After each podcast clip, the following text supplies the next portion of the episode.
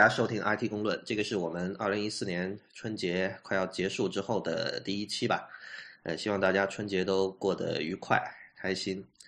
呃，我们今天的主题是这个 Facebook Paper。那我我相信大家很多人已经听到了这个消息，就是 Facebook 在就是我们过年的时候，他发布了一个消息，说二月三号我们会有一个新产品，然后这个产品是这个 Facebook 的下属的一个分支机构，等于说是叫这个 Facebook Creative Labs。你知道，real，你知道，凡是叫 lab 的东西，一般都很洋气，对吧？高端大气上档次啊！对，就是它很可能没什么用，但是至少很好看。就是世界上所有的 UI 设计师还有产品经理，至少都要学一学，看看，比如说有什么可以对有什么可以抄来用一下的，对这类的。那么，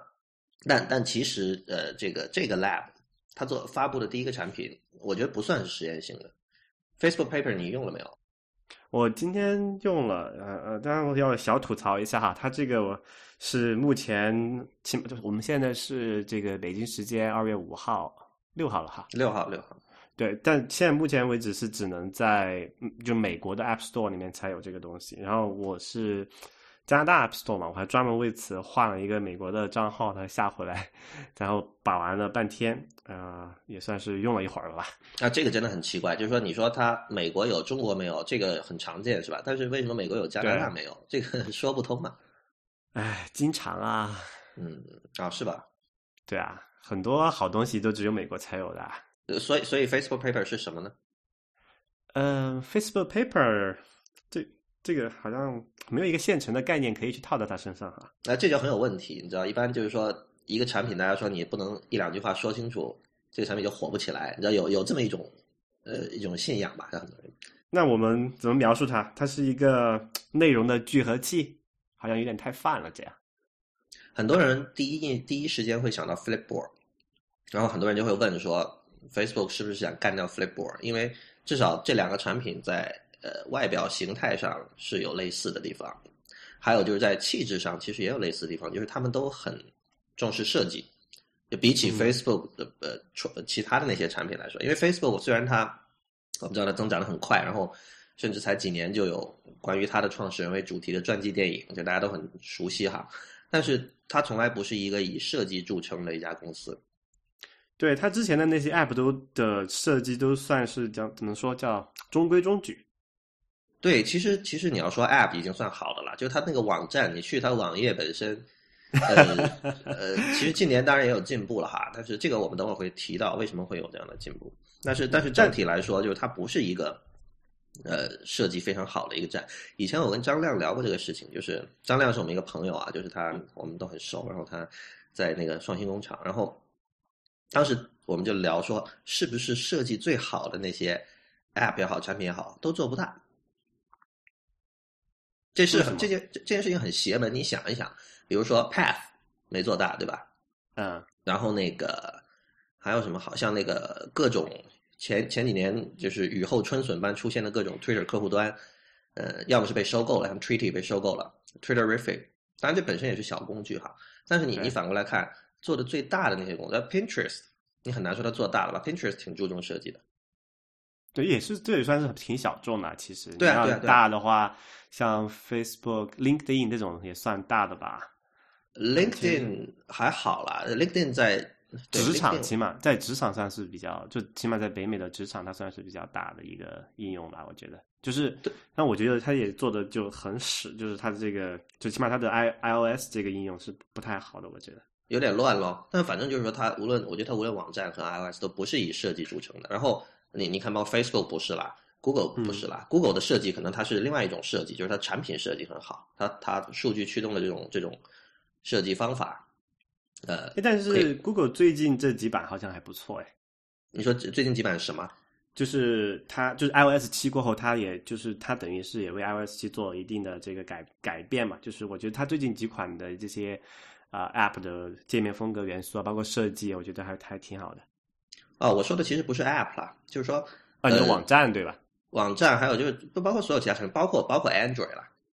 啊，对吧？嗯，就苹果可能是唯一例外的，就是设计好而做大的。呃，苹果的网站其实也，苹果的网站其实也很糟糕啊。就是我我你说的糟糕应该是指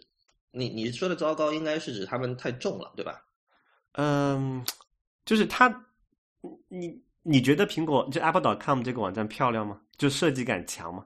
呃，设计感很强啊，而且它是不断在 push the boundaries 啊，就是它不，那那个是仅限于，就是说最近，特别是就最近，呃，他做那个产品展示那个页面嘛。但是，对对对，呃，我我讲的就是它的功能性那些部分，比如说像像这个这个 store，就是你购买东西那一块啊，嗯，我觉得还是还是比较糟糕的一件事情，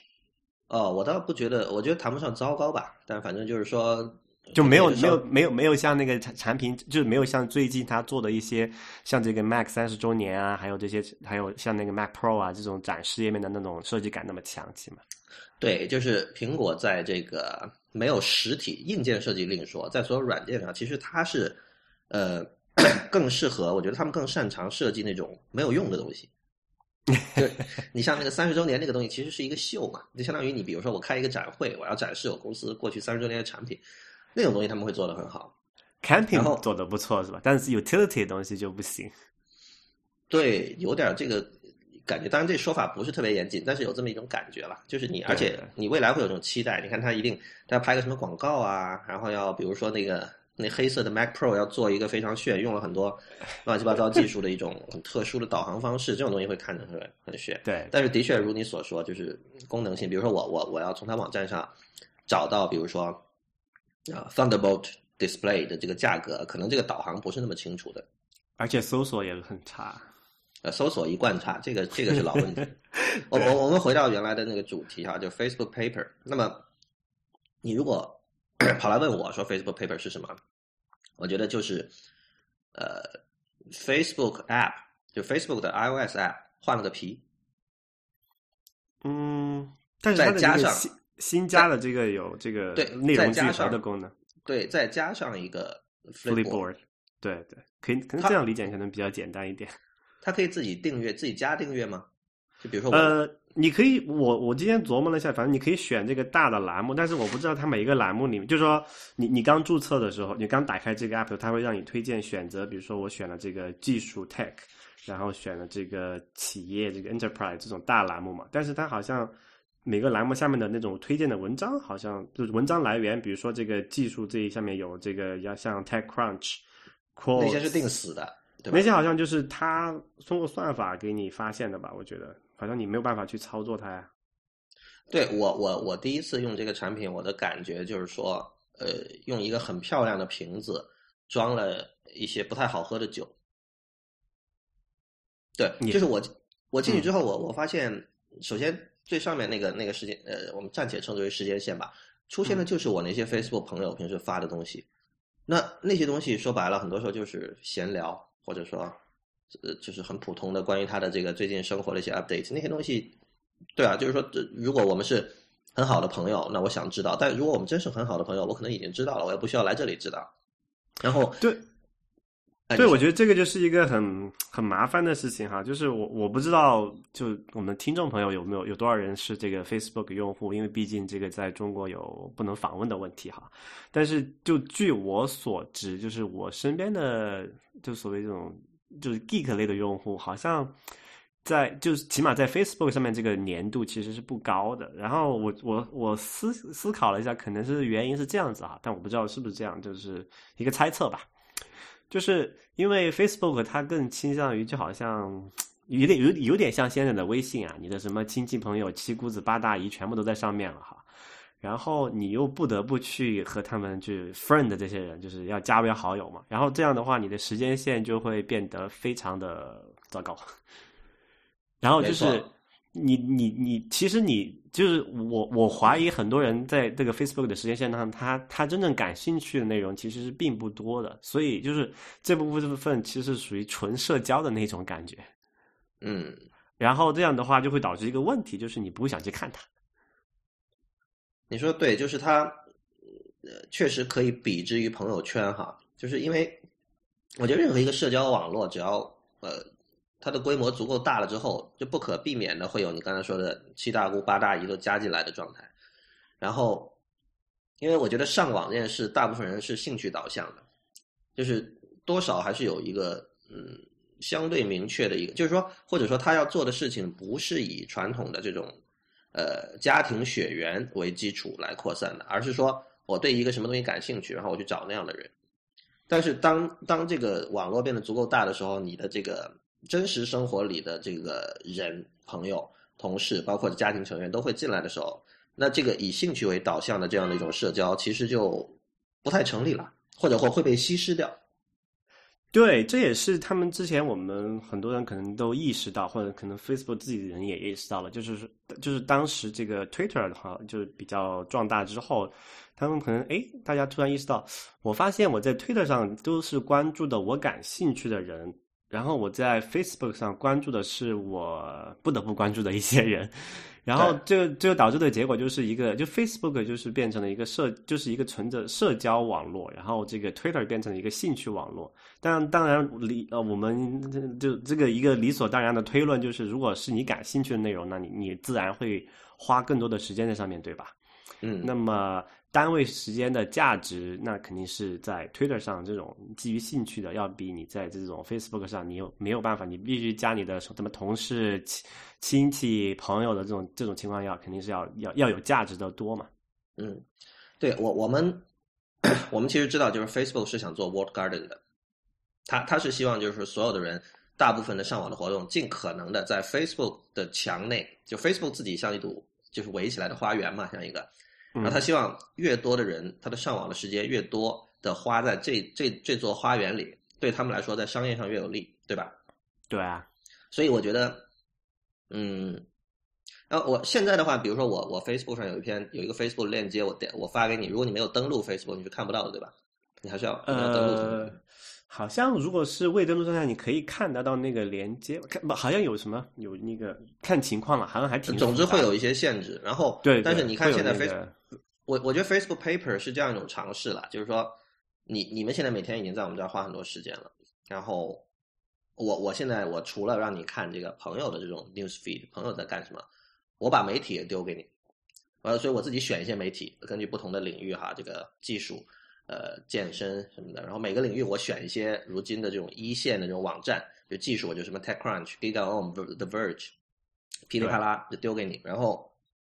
所以你，然后你今后可能你你之前一直是用 Facebook 那个 iPhone App 上 Facebook，以后你就用 Facebook Paper 上。那么你不只可以看到以前看到的所有的东西，那些东西都还在。那同时，你甚至都不需要去打开 The Verge 的 App 了，你也不需要去用什么 Reader 去定什么 The Verge，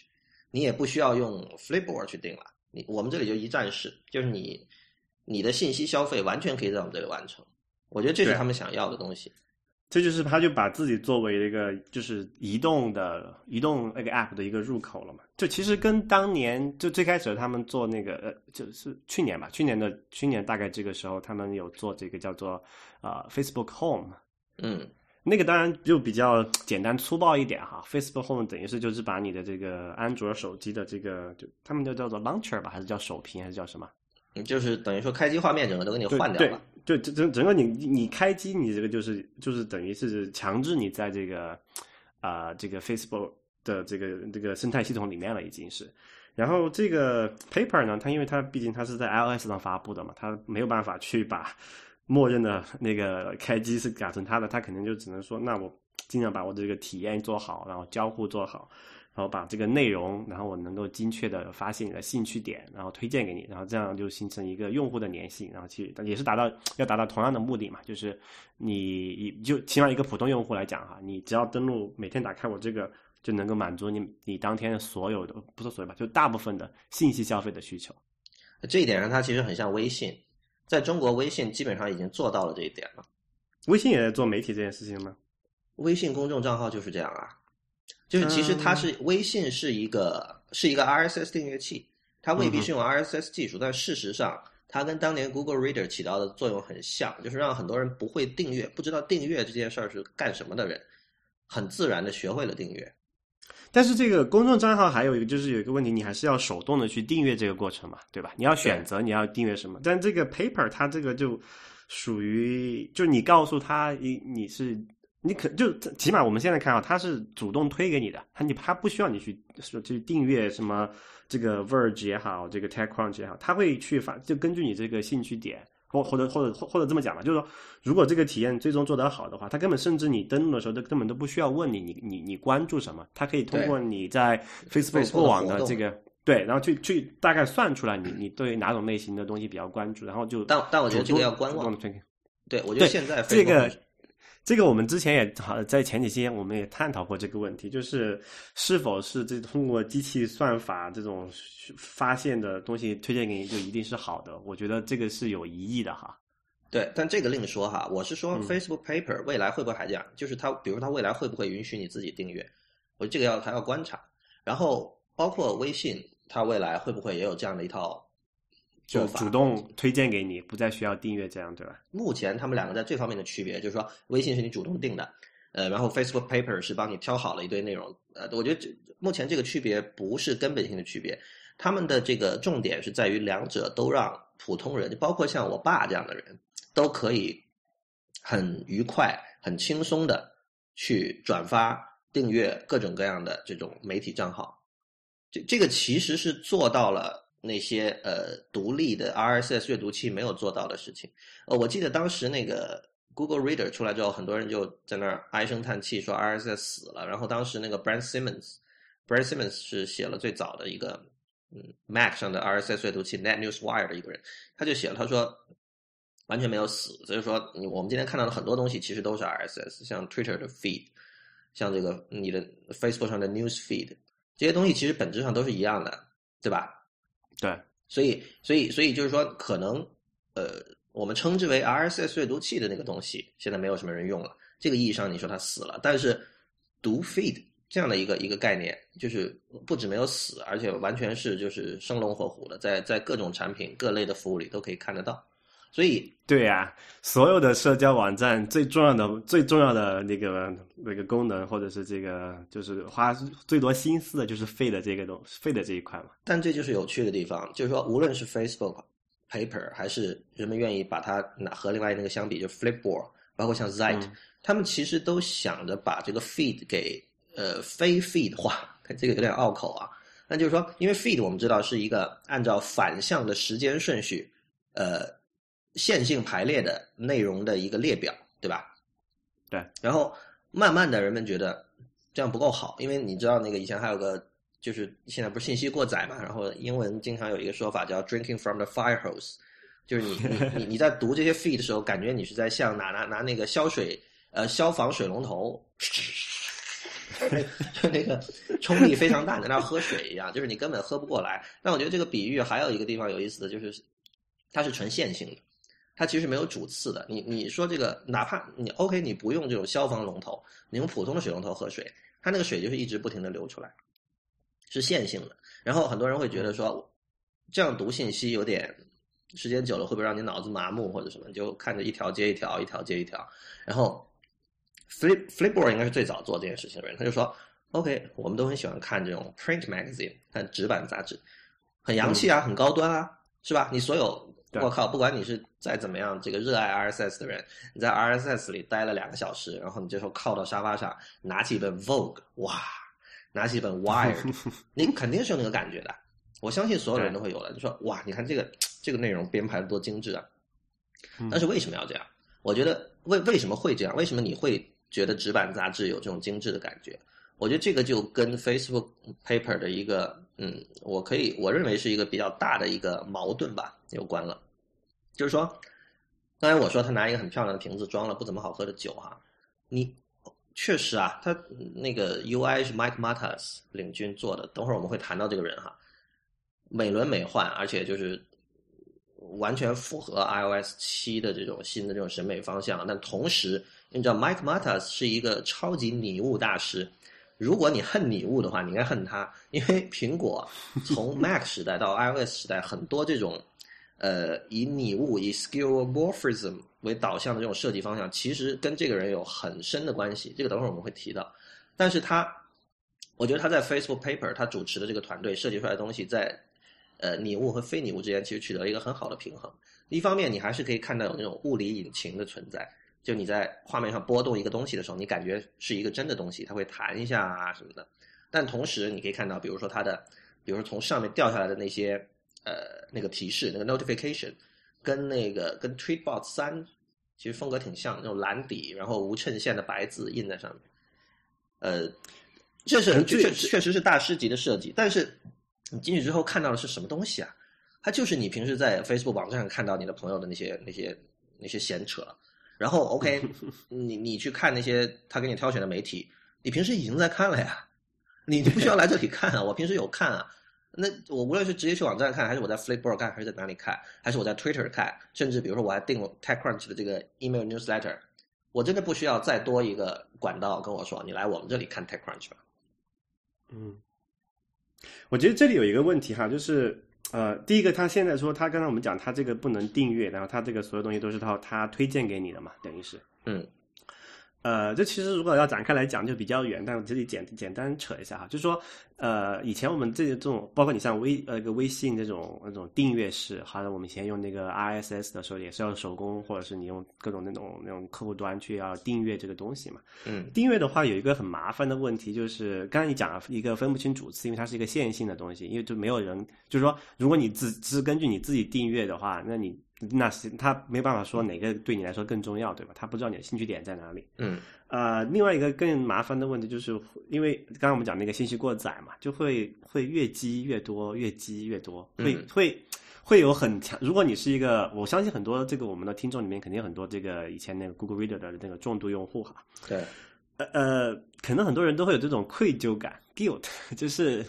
我我订了可能二三十个，我觉得非常记那个有那个有深度、有有内容的这种呃，就是内容比较有深度的这种 feed。然后小红标小红标上的数字越涨越多，然后你也没办法。对呀，看不过来啊，好好很很有那个内疚愧疚感。然后过一段时间又只能啊一次清零，重新来过吧。然后就是，其实你那个内心的压力是蛮大的。那当然更不用说你要去手动管理啊，这种 feed 啊，你要去添加、删掉不删掉，我觉得没有意思的这种事情，就是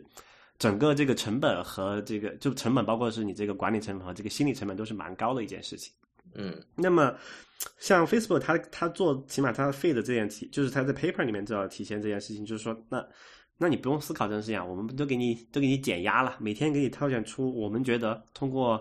呃，对你或者是类似你这样的人的一个大量的这种人的一个一个去算法机机器学习嘛，学习出来说句哎，我觉得你可能会关注这些内容，推荐给你。当然你觉得你不想看没关系啊，反正他有没有未读数，对吧？嗯。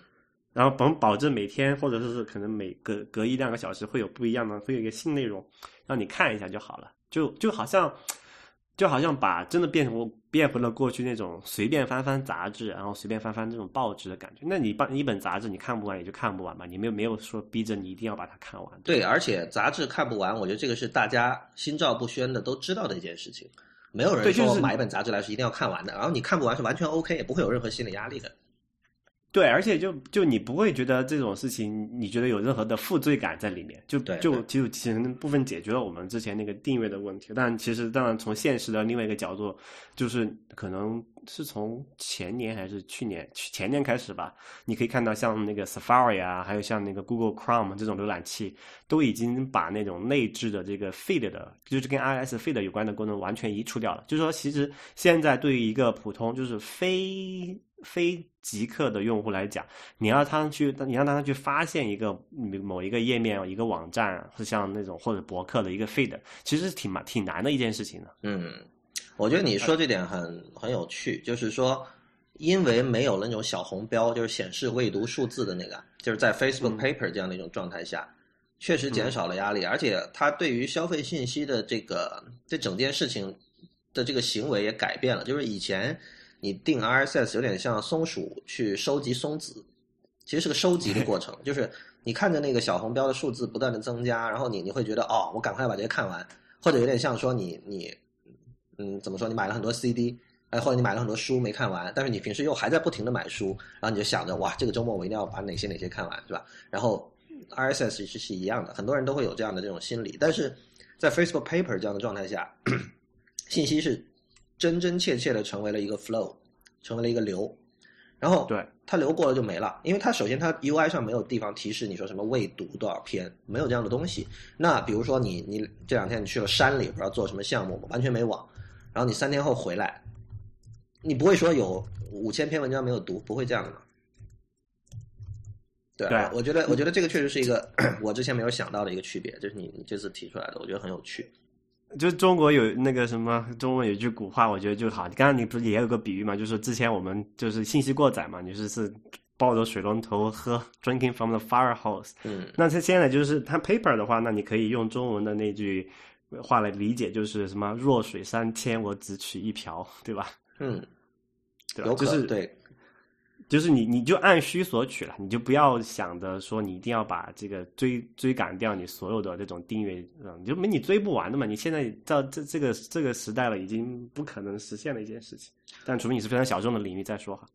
我我现在想说一下，我觉得 Facebook Paper 主要的问题在哪里？就是他们对于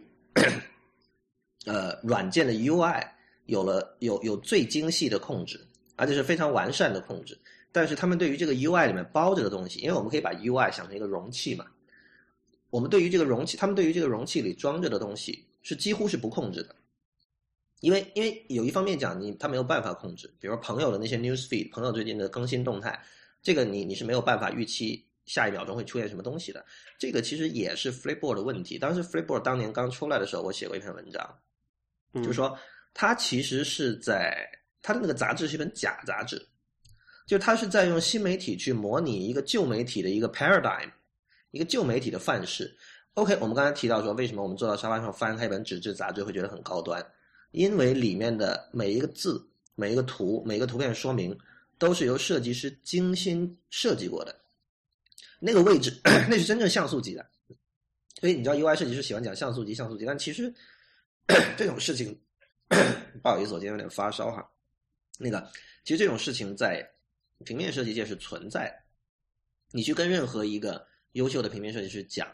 他一定都会告诉你说，我我这个，比如说这个标题多大字号，呃，这个靠左边离左边那个边界多远，他都是仔细去反复设定过的。还有一点最重要的就是说，在平面杂志、在纸板杂志上，你没有办法改变字号。第二就是说，这这这改变字号是以其一来，就主要说的是用户没有办法去所谓的去定制化内容，比如改字体、改字号，呃，诸如此类的。另外，嗯，它的所有的它只有一个媒介，就一本杂志多少开就是多少开本了，它不会需要说我还要去适应一个三点五寸的屏幕，我还要适应一个七寸的屏幕。对这种东西在今天的设计界，我们有时候会用 responsive 这个概念去去描述它，就是我的内容要呃针对不同的这种屏幕的尺寸以及这种不同的平台，我要对它有一个 response，就是有不同的平台，我会这个内容会以不同的形式呈现出来。然后有很多人研究 responsive design，然后他们觉得这个东西是一个很好的东西，但我觉得这恰恰就是使得内容不够高端的一个罪魁祸首，就是这里的根本原因其实是阅读的市场可能不够大，因为理想的状态你是可以，比如说我一本书，我给或者说一篇文章，我给 iPad 设计一个版本，然后给 iPhone 设计的是另外一个版本，但这样的话成本会增加，然后目前很少有人能够负担这样成本，或者很少有人愿意去负担这样的成本。那么我们现在回头看这个，无论是 Flipboard 也好，还是 Facebook Paper 也好，它其实都是假的。因为你比如说我我我可能我在某一个瞬间，刚好我订阅的那些 Facebook 和那个 Twitter 的 feed 在 Flipboard 上排成了一个很漂亮的一个版式，刚好哇，里面那个头条，那个头条里的内容也确实是个头条的内容，而不是说什么呃这个发了一个很萌的表情或者什么的。呃会有这样的情况，那这种情况你说哇，这个这个 app 真赞。但是更多的情况是不是这样？更多情况是一个完全没有任何价值的信息被打到了头条，用很大的字号标出来，然后一篇可能很重要的新闻被排在了边边角角。呃，对啊，这种情况我觉得是，我觉得这是算法解决不了的。就除非你是只定那些呃现成的媒体，像 TechCrunch、GigaOM 那些的。如果你定你朋友的 newsfeed，你你没有办法预测你的朋友下一秒钟会会会发什么东西的。没法大数据啊，这个对啊，就没有办法，机器没有办法学习这种，就是一样，就是数据量太小，机器没有办法从你的这种有限信息里面去甄别出来哪些对你来说是重要的，哪些对你是不重要的。但、嗯但如果是像那种就是大众媒体的话，它可以比如说可以很简单的可以看一些点击量啊，嗯一些相关的指标来去做一个判大致的判断，然后可以显示，比如说 有一个新闻爆炸性的，那么斯诺登又放出了一个什么新的解密的材料，嗯然后登那可以放到很大的字，因为这个很多人看，啊，但对对对，确实确实是一个问题。另外一点，刚刚你讲到这个，就是固定版式和这种叫做 flexible layout，就是浮动的这种版式这种情况哈。所以我想让我想到另外一个问题，就是之前嗯，可能有些朋友不知道有没有知不知道的，就是我我据我所知啊，你做那种就所谓的那种书的情况。你英文情况这个特别明显，因为那个英文的那个字它不是一个就中文是等宽的字嘛，英文它是一个变，它不是一个等宽的字。很多情况你甚至要为了那个排版，那个可能段落的 flow 的不好看，你可能要改那个结尾或者开头那一两一两句话怎么写，就是你会为了这个让那个版式好看，甚至改一些部分内容。中文也会对吧？中文这个情况是，比如说那个，就是就是说传统的报纸和杂志哈，他会说呃，如果你那个。我无论怎么排，我位置不够，可能会让你删一个一段，或者是那个排到最后一行，最后一行只有一个孤字，只有一个字排在开头，那可能要你删一个字。这种情况很常见，在在做报纸的和杂志的人那里。对这种事情，就只能是在说你在一个有这个，就是刚才我们讲，就是你说，就是说一个非常严谨的一个固定的尺寸，就物理空间里面，你才能够做这样的事情。但你想，如果如果你的这个字体字号字号是可调的。如果你这个屏幕是宽度是不确定的，你可能需要自适应这个屏幕设备的屏幕宽度的话，这件事情没法做了，对吧？所以其实我们看到为什么为什么我觉得很多人总是觉得这个啊电子这种出版物没有这种纸张的出版物它的那么精美，其中一个很重要的原因就是它没有办法去针对一种一呃这个固定的尺寸做一种优化的设计嘛啊，但根据这个延伸走下来，就还会就我们会面就发现就是说其实。呃，还还还是有一点细微的区别的哈。比如说，我们知道这个 iOS 设备，因为它的这个屏那个就是屏幕的这种尺寸比较比较单一嘛。你看，比如说 iPhone 就那么两个尺寸，然后 iPad 现在也有两个尺寸。其实是只 iPad 其实只有一个尺寸，只是大小比例有点不一样而已。嗯啊，那么就其实我们看到为什么说呃感总感觉这个同样一个 App，哪怕是同样一个设计师出自同样设计师之手。感觉好像它在这种 iOS 设备上的那种呃设计感，或者那种就是 摆放的这种呃位置啊比例，感觉要比 Android 上好像要优要好那么一点点。因为很大的一个原因就是因为那个 iOS 就那么三个三个屏幕四个屏幕尺寸吧，然后安卓你你们如果你用过的话，那有成千上万种啊，就是各种呃不同的那种啊大小，然后比例都会有的。嗯啊，这会导致一个问题就是你。你不可能就为了，因为而而且还有一个问题是，安卓它它没安卓上它没有一个完全就是占据绝大部分市场的一个尺寸，就是你没有一个标杆的东西去去做一个优化，那么就导致一个问题，就是说同样的情况下，那肯定是你那个可变量比较小的情况下，那个开发者更容易为你做这种优化啊那种适应性的东西嘛。对我我觉得这种所谓流式排版其实是一个。我我个人是不喜欢它的，但是我觉得有呃有一点就是大家为什么现在觉得呃可以让用户去去做这些定制化改变字号字体是一件理所应当的事？我觉得这是惯性思维，就是因为最早我们用浏览器上网的时候，这件事情一直就可以做，所以我们用浏览器阅读阅读了这么多年，现在我们要设计各种不同的不同形态的阅读类产品的时候，大家默认的选项就是说这些东西我要保留，呃，但我我觉得这个是这是绝对是可以去挑战的。就说你，我觉得它就是，它是代表了这种一种，就是有两种不同的思思维方式吧，或者两种不同的哲学在这里。就是可能从一个纯，就可能从很多技术人的角度去出发，内容完全是完全是可以和形，就是内容可以和形式是脱脱离的。就是你要内，只要内容好，你是怎么样的一个样式可能并不重要。但其实，这是绝对错误的，这是绝对 错误的。我完全知道它的来源是什么，它一定是跟那个 HTML 搞的什么内容和样式分离。我觉得是是这种设计哲学使得人们有了这样的一种一种认知设计的一种框架，但这是绝对错误的。你知道，就是我们那个呃 Alan Kay 是一个名言大师嘛，有很多很多的名言。其中有一次，我记得那个我就看那个当年做那个嘛最早的 Macintosh 有一个人说，就是八零年代初的时候去听 Alan Kay 的一个讲座，然后他写了很多笔记，后来他把这个笔记扫描了发上来。呃，他那个讲座里最后一句话就是说，这个呃，content over form，就是内容高于形式。对，内容要高于形式。就是我我觉得这个话其实非常的深刻。呃呃，很多时候我们会不假思索觉得，哦，那当然是这样。但是实际上你在做一个产品或者你自己在实践某些东西的时候，你并不是以这个为一种指导的思想去做的。你要真真正真正理解这句话，真正做到这句话，其实很难。所以我觉得 Facebook paper 是典型的反过来了，是 form over content。然后这个这个会让人觉得很，对于我来说，因为我做电子书嘛，对于我来说，我觉得有点悲哀。就为什么？因为我们知道 Facebook paper 它的那个领军的那个人是叫 Mike Matas，这个人可能要介绍一下哈，他他是在十几岁的时候就加入了一个叫呃 Delicious Monster 的一个公司，呃，这个公司是一个西雅图一个很有名的程序员叫 Will Shipley，Will Shipley 呃是 Omni Group 的创始人之一。但是我他好像跟 Omni Group 那些人估计有些小矛盾还是什么。现在 Omni Group 那些人说到创始人不提他的。然后当 我记得去年还是前年，Omni Group 是多少周年哈，写了篇文章，然后 Shipley 看了就很不爽，说哎没提我啊。然后他自己在自己的博客上写了一篇。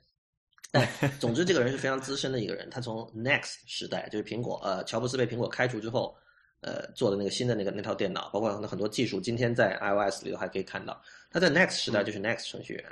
然后。他在大概世纪之交的时候，九十年代末，二十二零二十一世纪初那个时候，创始了这家叫 Delicious Monster 的公司。这个公司只有一个产品，叫 Delicious Library，就是那是什么呢？那其实是一个在今天看来已经很废的一个产品，然后就是一个用来让你可以把自己收藏的 CD、DVD 和书，通过扫描的方式把它整理成一个目录。因为那个那个时候开始，每一台 Mac 笔记本上都有那个 EyeSight，就那个摄像头嘛。他就说你你那个，因为每个书有条形码嘛，DVD 和 CD 也有，你把条形码到那摄像头上一扫，它就会从亚马逊抓取这些书的这个相关的信息。然后呢，它那个它那个界面当时得过很多奖，那是最早的在 Mac 上使用这种呃实体的木质书架界面的一个 App。所以你看到，对对，所以刚才刚才提到说 Matas 是迷雾大师，其实从十几岁的时候他已经是那样的人了。我以前读过 Matas 的一篇文章，还是访问，就是他是一个，他好像是有某种疾病，就是他的语言沟通能力好像是有点缺陷的，就是在学校吗？对，在就是在学校里，好像老师说他他没有办法，呃，正常的写作文还是什么，但是他的那种视觉想象能力就特别特别发达，所以这样的一个人，他会去在设计软件 UI 的时候选择拟物的方向，我觉得是太正常不过的了，因为这个人明显是他。它的设计非常强调这种人性化的东西，那种温暖。呃，它的你可以想象它的一个假设是说，电脑这种东西是是冰冷的，然后我要为它增加一点 human touch，让它做到了。所以，所以他在做 Delicious Monster 的时候，啊，做 Delicious Library 的时候，用了传统的这种让人感觉很很 cozy 的这种木质的书架，然后得了很多奖。后来你今天看到的苹果的 iBooks。和 Newsstand，呃，现在 Newsstand 不是了，iOS 六的时候 Newsstand 还是那样的，那种木质书架其实都是从那儿来的。然后他做了没多久就被乔布斯挖去了，十几岁啊，十六岁的时候就被挖去了苹果。他在苹果在 Mac 的时代做什么我不知道，但是我们都知道在那个 iOS 时代，他是做了很多，就是在第一代 iPhone 上的很多 UI 就是他做的，比如说那个相册的那个 UI 里面，你可以用两只手指抓着那个一张照片，然后左右那么旋转。就像抓这张真照片一样，这个 UI 是他发明的。然后包括像那个 Settings，这个在 iOS 六啊，这我们讲的都是 iOS 七以前的事情。iOS 七开始跟他就没什么关系了。在 iOS 一到六的时代的那个 Settings 的那个图标，呃，包括那个最开始的 Google Map 的整套的 UI，呃，包括那个还有照相机的 UI，呃，哦，还有 Mac 上的那个 Photo Booth 是他做的。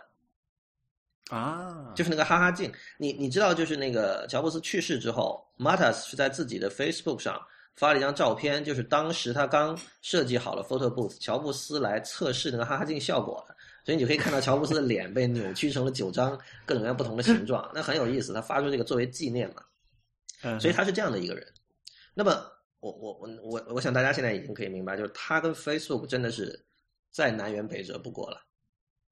对吧？我们刚才提到过，Facebook 不是一个以设计著称的公司。呃，Facebook 首先它的这个设计理理理念，我相信是数据驱动为主的。然后，而 Matas 全部牛。对，呃，不止呃不拟物是另外一回事儿，但就是说，Matas 这边其实 Matas Mike Matas 象征了一个那种呃个人能力非常强，然后就是靠个人天赋可以做到很多很牛的事情的人。然后 Facebook 这边就是其实是更相信怎么说数据的力量。呃，不管是大数据还是不那么大的数据啊，这个先不去说它，但就是他们是会采取一种更理性、呃更分析性的一种一种 approach 去去面对设计。呃，对，当然当然，Marta 实际他的工作状态是怎么样我不知道，但是我是我根据他的作品，还有根据他的平时在 Instagram 上面发的东西，以及他的一些访谈，我得出的结论是这样。然后我们知道那个呃，Mike Marta 在大概三四年前的时候成立一家公司叫 Push Pop Press。这家公司当时就是说他是做电子书的，当时他打出的口号就是说我们要呃 revolutionize 这个 digital publishing 的这套工具。然后呢，后来他们跟那个美国前副总统戈尔合作，出了一本关于环保的书，叫《Our Choice》。那本书直到今天都是电子书设计的巅峰。就是因为我们做这一行，当时我我们对对这本书的设计是五体投地的，而且它 它其实是呃最早的。开创了这样的一种我称之为 Chromeless 无边框设计的，它是无边框设计的一个先驱。就是当时他做 Push Bar Press 做 Our Choice 的时候的一个目标，肯定是就是让 UI 尽量的减少。嗯，就是他他不会在这个，因为可能在他看来，iPad 虽然有十寸，但可能还是不够大，所以我要让每一个像素都用来显示内容。所以所以你可以看到，就是你这个大家只要去看一下 Our Choice，马上就明白我在说什么。但后来这个 Push Bar Press 没有做下去，是因为。这个这个有点像是野史哈，但我基本上我对整件事情的梳理，我觉得差不多应该是这样的，就是乔布斯要告他们，因为 Push Bar Press 里用到了很多 UI 和技术，苹果是有申请了专利的。比如说在 Push Bar Press 里，你也可以拿起一张照片，然后像在那个 iPhone 上的 Photos 里一样去旋转它。那这种技术其实是 Mike Matas 作为苹果全职员工的时候开发出来的东西，而且我相信这个手势苹果是有申请专利的。那么乔布斯后来找他们说啊，你不能这样。你可以想象，那个乔布斯跟 Mike Martin 是有点那种 mentor 的关系了。十几岁的时候，他就被他被一个业业界这么牛的一个人招了进去，是吧？然后你到了二十多岁的时候，你自己出来自立门户，然后你用到了一些东西，是你在那家公司里的时候开发出来的，所以乔布斯会不爽，很正常。然后当时就是说你不能继续做了，结果就是 Push Purpose 就出了一本书，就无疾而终。然后过了没多久，我们就得到新闻，就是在三年前的事情哈，被 Facebook 收购了。当时我们就很呃。很好奇，就是我们知道，因为当时 Facebook 还有收购一些其他的，呃，还有其他的一个那个欧洲的很优秀的设计呃工作室也被他们收购了。那当时业界的看法就是说，Facebook 想让自己的设计变得更好，因为他们知道现在他们有很多用户了，但他们希望能够做出更漂亮的、更优雅的产品，所以收购这些公司。但是我们不知道他们要做什么。然后现在 Facebook Paper 出来，我们终于知道了，而且这个是已经是是有共识的，大家都知道的，包括他们团队成员也承认了，就是他来这边就是为了做。Facebook Paper 现在终于把它做出来，所以你你如果用过 Our Choice，你现在比较一下 Facebook Paper，你会发现非常非常的像，无论是在信息架构上还是交互上，当然当然会有一些更深的延展，因为毕竟毕竟两个东西的背后的挂的内容是不一样的，而且我觉得这个就是他们最核心的地方，就是说 Our Choice 之所以牛，其中有很重要的一点是它的内容也是百分之百精确控制的，Our Choice 里面你是没有办法改字号的，它的每张图片的位置还有这个。文字排放的这种方式，它都是设计好的。你可以看，而且那个只有 iPad 版本对吧？啊，它有 iPhone 版本，但它它是可以等比缩小的。这啊，我觉得这个也是呃，你不得不佩服他吧。就是说，他他其实想到了这一点，就他他在这种 responsive 和固定版式上，其实取得了一个相当了不得的一个平衡。我觉得这点我我是很佩服的。然后呃。你你比如你看一下 Ultras 背后的那个 credit 有多长啊？这里面有专门做图表的人，有专门做视录视频的，有专门剪视频的人，有专门修图人，就是这样，就完全是一个，就只有像有这样的庞大的资源支持，你才能够做出那样的内容。但是 Facebook 显 Facebook Paper 显然没有，因为 Facebook 其实是一个，它挂到的一个一个数据库上，这个数据库其实就是各大媒体以及这个你的数亿朋友每天分享的东西。那这个内容完全是高度不稳定的，所以所以我说我觉得有点悲哀啊，就是说，呃，我觉得 Matas 是一个他不太在乎，呃，怎么说？他不太在乎产品，就是他只要能够有一个环境让他能够舒服的设计出好东西，他就很爽了。我觉得他是这样的人，但是我觉得他的这种天赋和能力被拉到了 Facebook，我觉得有点可惜。我去去 Twitter 都好啊。就是这样，这个没办法，这个什么 Facebook 有钱嘛，那他能够请到最好的人去做这种事情。其实就好像很多人抱怨说，哎呀，为什么这个是这个星球上最聪明的人都被华尔街挖去呃坑别人了？但是没办法嘛，金那个什么货币的力量。对我们那个，而且而且我们看哈，就是那个这个 Facebook paper 出来之后，有人在 Quora 问了问题，然后那个团队的很多人都在下面回答，然后其中有一个是他们的工程师嘛，叫 Jason Prado，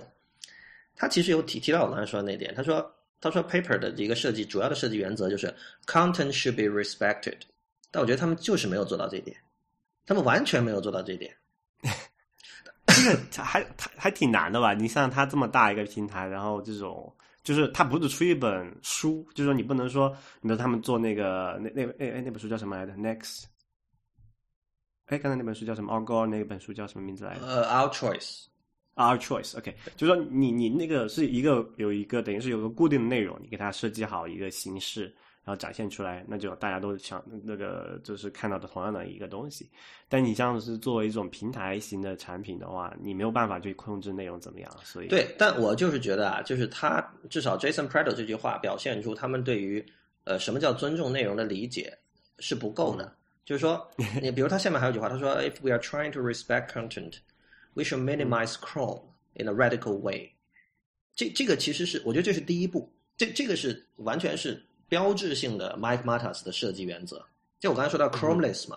那他提到就是软件的各种呃上面的那个什么栏、什么地址栏、各种栏、各种按钮、各种什么东西，尽量都不要它。如果我有办法让大家，因为在触屏上嘛，我可以让大家大家直接去跟内容本身进行交互，那我就不需要那些东西。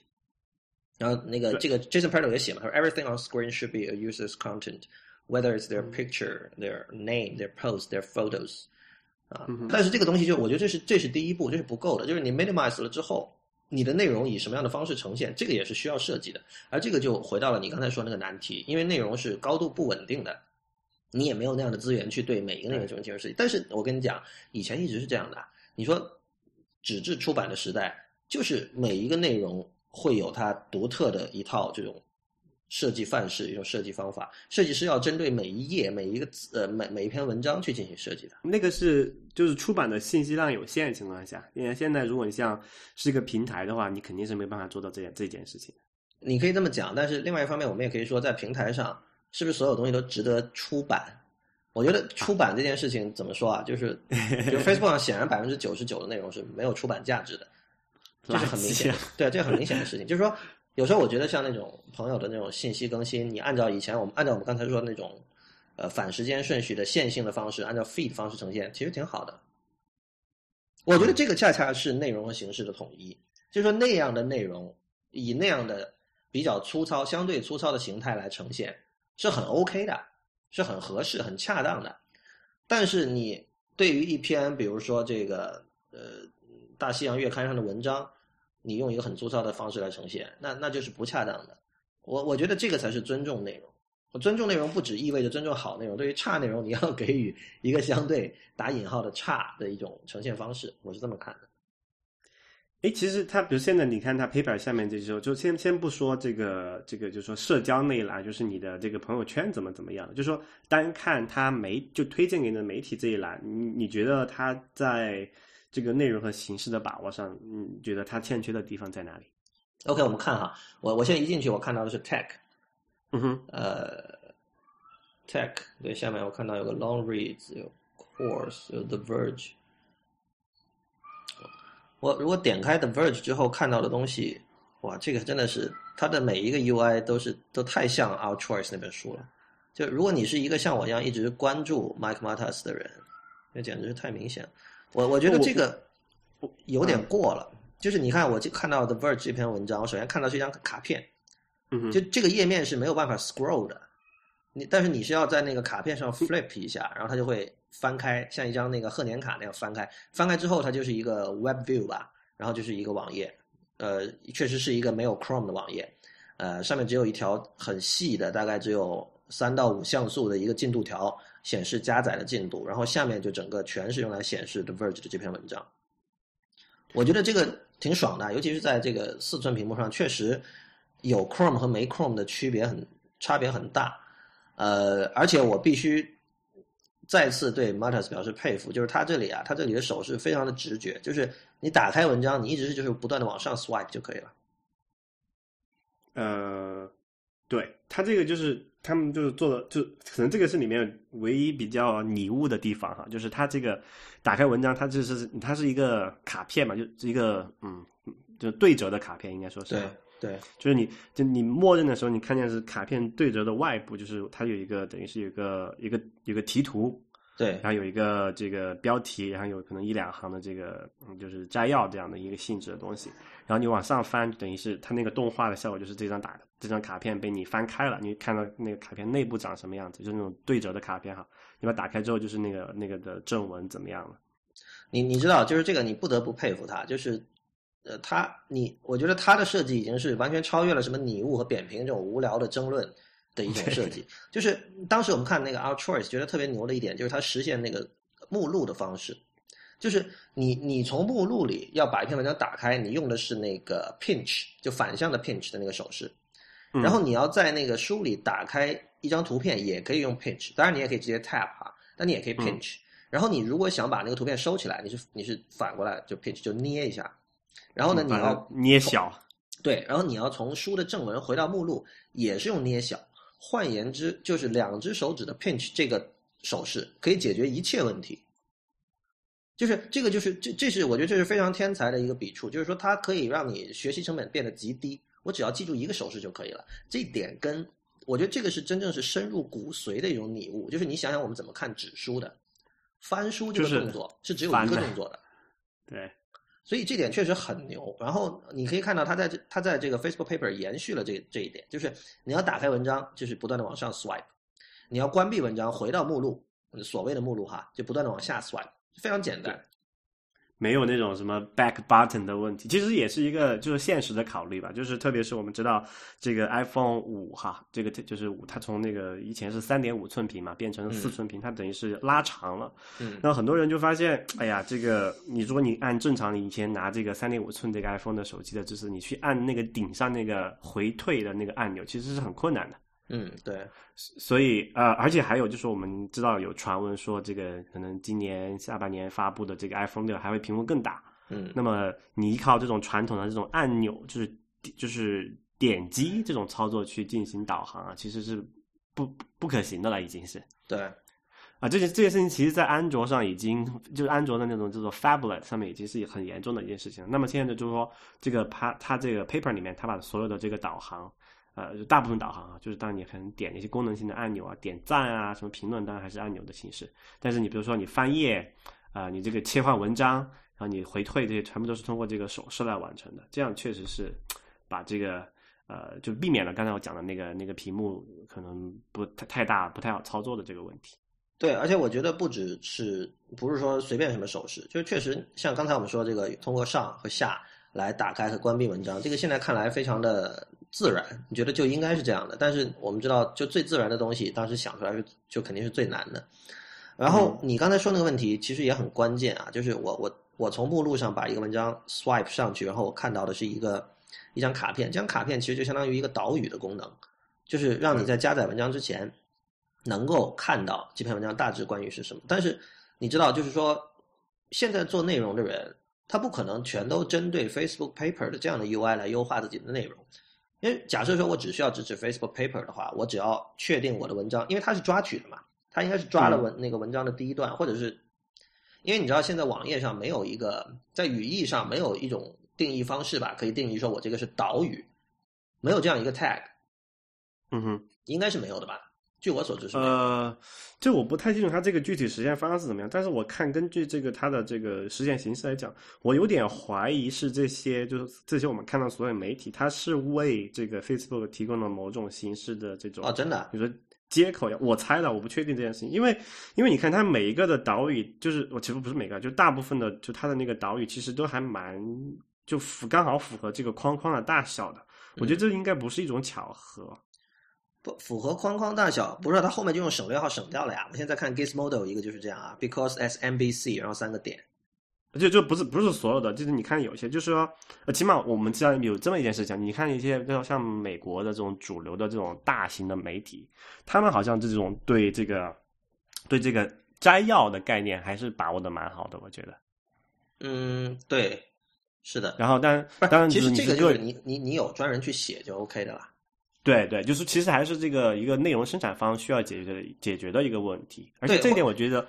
这一点我觉得在这个时代特别特别重要。比如说刚刚你讲，就是你看到那个他那个卡片的这个就是这个封面这个摘要这一页哈，其实你就可以大概一眼扫过，你对这个兴趣，这个这个卡片内容感不感兴趣？你不感兴趣，你就右滑或者左左滑就跳过它嘛。然后如果你感兴趣才打开，对吧？其实我觉得，就其实跟当之前我们讲那个，就是雅虎前段前前一段时间买那个叫做那个摘要服务，什么 Summer Summer Summer Summer Summer。Summary 对，就他那个做的其实就是其实异曲同工的一件事情啊，就是我因为反正现在信息过载嘛，那你如果我觉得能够让你很快的能够浏览到我给你提供的这种那种一些呃精选过的信息，然后你不用真的去每一篇都读，你知道一个大概，其实还蛮好的。嗯，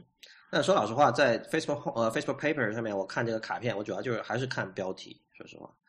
当然就是说，那个那行小字有点太小了，是吧？没错，小字有点太小，这是第一。第二就是说。他那小字真的就是开头的那一段截出来的，我看了好几篇都是这样，截到一半，空间不够了就用省略号省掉。这其实是一种很粗放的做法，但是我们也知道，就是由于你刚才说的，呃，信息无法控制，而且量太大的原因，暂时只能这样。但是这个怎么说呢？就是说，如果这样，我宁愿你不做这个卡片了。这是我刚才说的，这这是一种形式和内容的一种不吻合。就是你你你，如果是卡片这么一个。因为卡片是一个固定版式的东西，它的长和宽是定下来的，那我自然会期待里面的每一个元素都摆得很精致，摆得很到位，对吧？但其实现在不是这样，我现在只是直接去抽取了那个呃文章的前一段，所以刚才我问在 HTML 里有没有去定义岛屿这么一个 tag，我觉得这个其实是很好的。就如果说每篇文章就是强制性或者说半强制性的说你要有一段岛屿，比如说你可以叫这个 class 可以叫 intro 或者什么哈，你你。你把这个固定之后，然后你像 Facebook Paper 像这类的东西，你就直接去抓取这个 Intro 这个 tag 里面那部分内容作为导语。那这样至少就是说，首先内容生产方那边他会知道哦，这个导语是必须写的，因为你知道你在传统杂志就是这样的，可能编辑会跟记者说给个导语，或者编辑自己来写导语，但是一定会有。但是在这个 Web 的世界里，没有这么一个东西，就你没有办法用语义去描述这个东西，这就使得。这些内容平台只能用现在这种简单粗暴的办法去做这件事情，很可惜。所以只能说这个 数字化阅读还有很长的路要走啊。就这个，就是导语的，当然肯定就是最好还是人工去 summer，就是人工去生成这个一个概率哈。但是这件事情我们都知道，呃，语就你其实你你要求的这个，就是说，比如说那个在 HTML 里面提供这个语义标签，其实就是这个语义网的一部分嘛。但是对这件事情是大规模做到要。要达到起码达到你我满意的效果，估计是不太现实了。但这只能说靠一些循序渐进的一个东西来做哈。啊，对我刚刚想到另外一点就是这个，你没有发现这个，就它和这个 Flipboard 的不同点哈，就 Paper 和 Flipboard 不同点，我觉得有一点很重要，就是你展开这个这个那个卡片之后，你是去到那个内容方的网页的，你发现没？对啊。就是啊，Flipboard 不是这样的吧？Flipboard 分的，它它有的跟内容方有有那种协议的，就是说它就是可以直接不去到它的网页，不然的话，就是因为那些网站也都要流量嘛，就是它还是希望你能够能够跳过去。这个其实是这类产品的一个根本性的矛盾，就是说，人家都来你这儿看了，那网站没流量了，广告收入会减少。然后你这边像 Flipboard 这些，从一开始就说我会跟大家分广告，但到目前为止没有谁就。能分的那些数额都都少的可怜的，其实跟没有差不多的，所以所以，呃，就这里我就想到之前我们其实这个这这个圈这个就是媒体圈吧，也算是就争论过很久的一件事情，就是那个叫做哎叫那叫什么 Ready Later 对吧？啊，对他们之前搞过这件事情，就是他们把文章集合在那里去，就他们等于也是一个聚合器了，你可以这么理解，但它不是，它不是一个这种。对，它就是一个聚合器，但是他们就做了一件事情，就是说我可以收费，然后我把这个东西，因为因为它你用了，你一旦你一旦你用了这个像 Instapaper 或者是像这个 Ready Later 这种，像包括现在比较呃流行的这个 Pocket 这种聚合器之后的话，那你肯定那个必然的结果就是你不会去上到这个原始那篇文章的那个网站了嘛？是。啊，那么他就那个网站的这个就是这个内容的生产方或者是内容提供方也好，他就就丢就失去了你这个可能潜在的可能广告收益啊，因为这个不管我们现在怎么怎么怎么讲讲来讲去，这个互联网最终起码到目前为止还是主要靠广告为生的，对吧？对。啊，那么就说，那像他他们他们那之前那些聚合器就面临着这个一个很尴尬的一个状态，就是他要提供一个好的用户体验，比如说像那个 Pocket，它现在可以说可以呃定时更新啊，或者推送给你，就是这个内容你不用去主动去下载，这就是很对用户来讲非常方便的一件事情。但是这个都是以牺牲这个内容提供方的利益为代价的哈。对，那么这个 Paper 它其实它这个做法就是我觉得还蛮蛮蛮有意思，就是它完全没有去。就是它完全只是提供一个连接，你可以这么这么理解。就是你真正要读那篇内容的话，你还是要点开这个这个那个那个那那篇那篇文章的我原始的个地址。当然，这个就是说，就是这个事情都是有两面的嘛。那好处就是说，那你不用去被被人骂，对吧？你不会说，那我这个《纽约时报》决定，哎呀，明天我只要发发现是来自这个 Facebook Paper 这个应用的这个流量，我就不不不不用了，因为你你这样搞，我我没钱赚了，我我我吃什么，对吧？但是另外一方面就是说，这样会导致一个，就点点击用内容这种形式就跟不太可控了。比如说，我现在看到一篇文章。啊，是在这个是 New Yorker 的一篇文章。你把那个卡片翻开之后，你发现它是没错，是一个，你可以讲它是这个 New Yorker 跟呃针针对这种手机的这种窄屏做的一个优化的网页。但是一个很囧的问题，就发现它这个排版很糟糕。第一个，它的左右完全没有留白，没有 left margin，就是你的那个，比如说你那个那个字就完全贴在那个白边了，这样读起来很累嘛。然后它这个就是，而且它这个，你想，我们一般你要做为这种就是手机做优化的时候，你起码那个，你说里面窄，你那边文章按照窄栏排版之后，你不应该这个页面是可以左右晃动的，对吧？但你看，对对对，横向滚动它它它这个就是这个 New Yorker 这篇文章就是它就做的不好，就是它是可以左右上下可以滚的。对啊，这个就这就真的是完全没法接受了。当然，当然，我觉得这件事情完全是纽约客自己做的不好。它的这个 responsive 是一个没有做到位的一个 responsive。对，这里就会有一，就是我们就要做一个，就是说你可以想，你他们就做了一个取舍嘛，就是说在完美的这个用户体验和这个生态、这个内容生态圈的这个稳稳定之间，他们选择了说，那我们牺牲一点用户体验，让这个内容方有有吃喝，我们才有持续更多，就才有持续的内容可以。可以可以去读，而且他起码他不会被骂嘛。对，其实我觉得这件事情最终就是说，你就像你刚讲，能不能让做内容的人赚到钱？那么那钱就那么多嘛。你如果说你分了太多给内容方，你可能 Facebook 自己的钱就少了。所以这个让我想到另外一个问题，就是是不是现在这种技术基础设施其实是不够高级的？就是它是需要一个庞大的一个团队去不停的去维护的。比如就比如像 Facebook 整套这种东西。要有人不停的去调整算法，不停的去去去维护的，它才能够运转的起来。这部分成本已经非常高了。就以后会不会就是技术，当技术变得 commoditized 了之后，这个成本会降低。那么之后做内容的人可以分到更多的东西。然后那个时候，我觉得。我觉得不会啊，这里就会有一个很很明显的问题。其实刚才你也提到，就是这里只是另外一个例子啊。之前你提到一个更严重的例子，就是说我们现在觉得，哎呀，这个移动的体验要如何如何好，怎样才好？其实你会发现，除了这个要有很多人去维护这个庞大的基础设施，要去做这个算法，要去做这个数据挖掘，去给你推荐好的内容之外，你还要像故像像 Mike Mike 呃是 Mike Matas 对吧？那这样这样的一种这种行业级别的大牛去啊这样的一个团队，你想，Facebook 买下来这个 Pushpop Press 是二零一一年的事情，然后他们是用了三年时间来做，你可以这么理解，三年时间来做这样一件事情，中间花费的这种人力啊物力的代价，你可以想想是，就是说除除了除了像 Facebook 这种量级的公司能够去承担，你这种小企业或者小作坊，对一两百人，这就是我刚才说的呀，就是说在目前是不是因为。技术还没有发展到某一个阶段，所以我们需要耗费这么多的资源才能够做这么一个东西。以后的话可能不会是这样。比如说，你你你你想象一下旧媒体时代的话，你的投入资源是不多的。你你买一套这个 Adobe 的 InDesign，然后你请两三个设计师，你其实可以做出很赞的东西。嗯，就是说工具已经完全的 commoditize 化，工具已经变成了。可你可以买得到的东西，而不是说你你知道你像这种你收购一个团队，然后你还是要去去管理他们，然后他们才能够把这样的。其实 Mata 做的是工具，你知道吧？他做的是。但我觉得，我觉得不一定啊。就是你哪怕你看刚才讲的旧媒体这个时代的时候，你还要你你还要考虑另外一拨人，就比如说你要印刷吧？对。你是不是要要自己的印刷？其实就是印刷的问题，就是说你你看在旧媒体时代，印刷厂是可以赚钱的，然后做媒体人也可以赚钱的。那么现在其实你可以说 Facebook 相当于是印刷厂，你懂我意思吧？就是说我我们东西发在 Facebook，然后我们发在 Twitter，然后我们发在 Tumblr 上，这些都是印刷厂。但是现在这些印刷厂挺赚钱的，但是发东西的人没有办法赚钱。对对，确确实是这样。这个现在就是很囧的一件事情，就是在互联网，就是好提供好的内容的这种生产方，其实是在网络上是非常就是弱势的一个群体吧。应该说是还是就是说内容的形式和内容本身有一个断裂，呃。它啊，其实内容形式和内容的统一这件事情，是一百多年前现代主义先驱们包豪斯那帮人教给我们的。比如以前的，比如说以前设计一把椅子要设计的非常花哨，但是他们说没关系，你只要设计的时候从功能出发，你把非要不可的功能做到了，它形态它会自己出来。那那时候的那个形态一定就是好看的，一定就是最美的。这个是现代主义留给我们的遗产。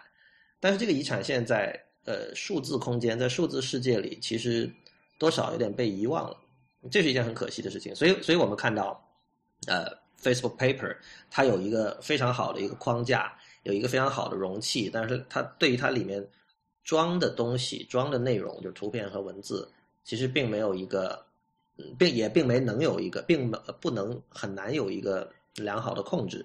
呃，这个是我不断的会觉得这个 Paper 这个产品按目前的状态显得比较可惜的一个原因吧。对。不过我觉得有一点，起码就是说，像像这种工具，如果它能够像 Paper 这种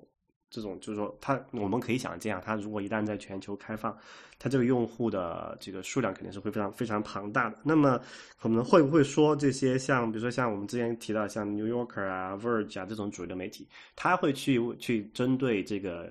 界面，然后去。去做一定的优化，然后让用让用户能够从他从 paper 看到他们内容的时候，会看到一个相对相对来说比较怎么讲，就是内容和形式比较吻合的一个状态。这个这个前提就是 paper 真的做的很大，就完全是像比如说，对，我相信现在像微信公众账号，其实多多少少具有这样的地位，在中国，就是很多人在设计内容的时候会想到说，哦，这个内容在微信里面会长什么样？我希望在微信里能够看着舒服，会会想这些事情。然后对这样的话，就结果来讲，它可能会最终来看，可能是内容和形式上就会相对统一一点。对对对。但不过，我觉得这还是有一个比较悲哀的地方，就是像这种平台哈，都是怎么讲私有的这种 walled garden 嘛，就是这种有墙的花园。但这样会导致一个结果，就是我们可能呃，这种互联网开放的精神可能就会越来越。示威，我觉得一定会示威的，而且以后 War Garden 一定会越来越多，因为你你想一下，就是说这个其实就是有利益的这种驱逐，一定会有这种现象。在旧媒体时代，就是一个个 War Garden，然后互联网是让你互联网提供这种开放，是人类历史上的一个艺术，它不是一个正常的状态，所以期待这种开放的状态能够一直维持，我觉得是不太现实的。嗯，然后我们可以打个赌吧，我觉得 Facebook Paper 不会太做的太大。这跟我一开始就是我提到这个问题有点关系。设计特别好的东西往往做不大，这是这是我的一个迷信。我们可以一年或者什么时候再回头来看，我说的对不对？好，那那个今天的节目就到这里结束。呃，我们今天花了很长的时间讨论这个 Facebook Paper。我知道国内可能很多朋友是需要翻墙才能够用，但是呃，哪怕是为了欣赏这个 Mike Matas 和他的团队做出的这个非常。优质的这个 UI，我也非常推荐大家去用一下。当然，就是你可能还需要先申请一个美国的呃 Apple ID，因为目前只有在美国的 App Store 才能够下。那么，谢谢大家收听啊，也欢迎大家在社交网络关注我们。我们在新浪微博叫 IT 公论，公司的公论点论，在 Twitter 和微信都是叫 IT 公论的全拼。谢谢大家，我们下期再见。